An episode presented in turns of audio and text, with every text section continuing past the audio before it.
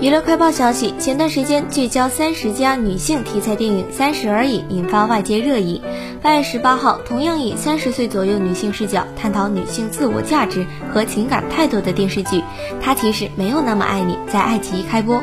据悉，该剧由话题热剧《我的前半生》班底打造，宋茜、卢靖姗、张嘉宁、李纯四位女演员展开主外之旅。剧中，宋茜饰演女制片人孙艺和，她透露自己扮演的孙艺和是个十足的女汉子，人生信条就是世界再丧也要杀出一条血路。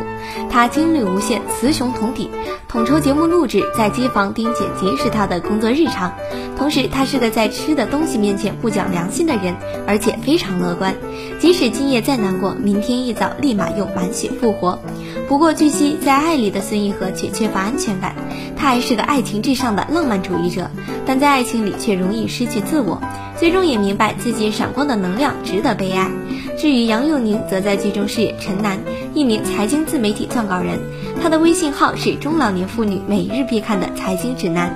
与之前在电视剧都挺好奶奶形象不同，新剧中的杨佑宁冷面又毒舌，一直是个钻石单身汉，直到参加了宋茜的财经节目，才慢慢有了改变。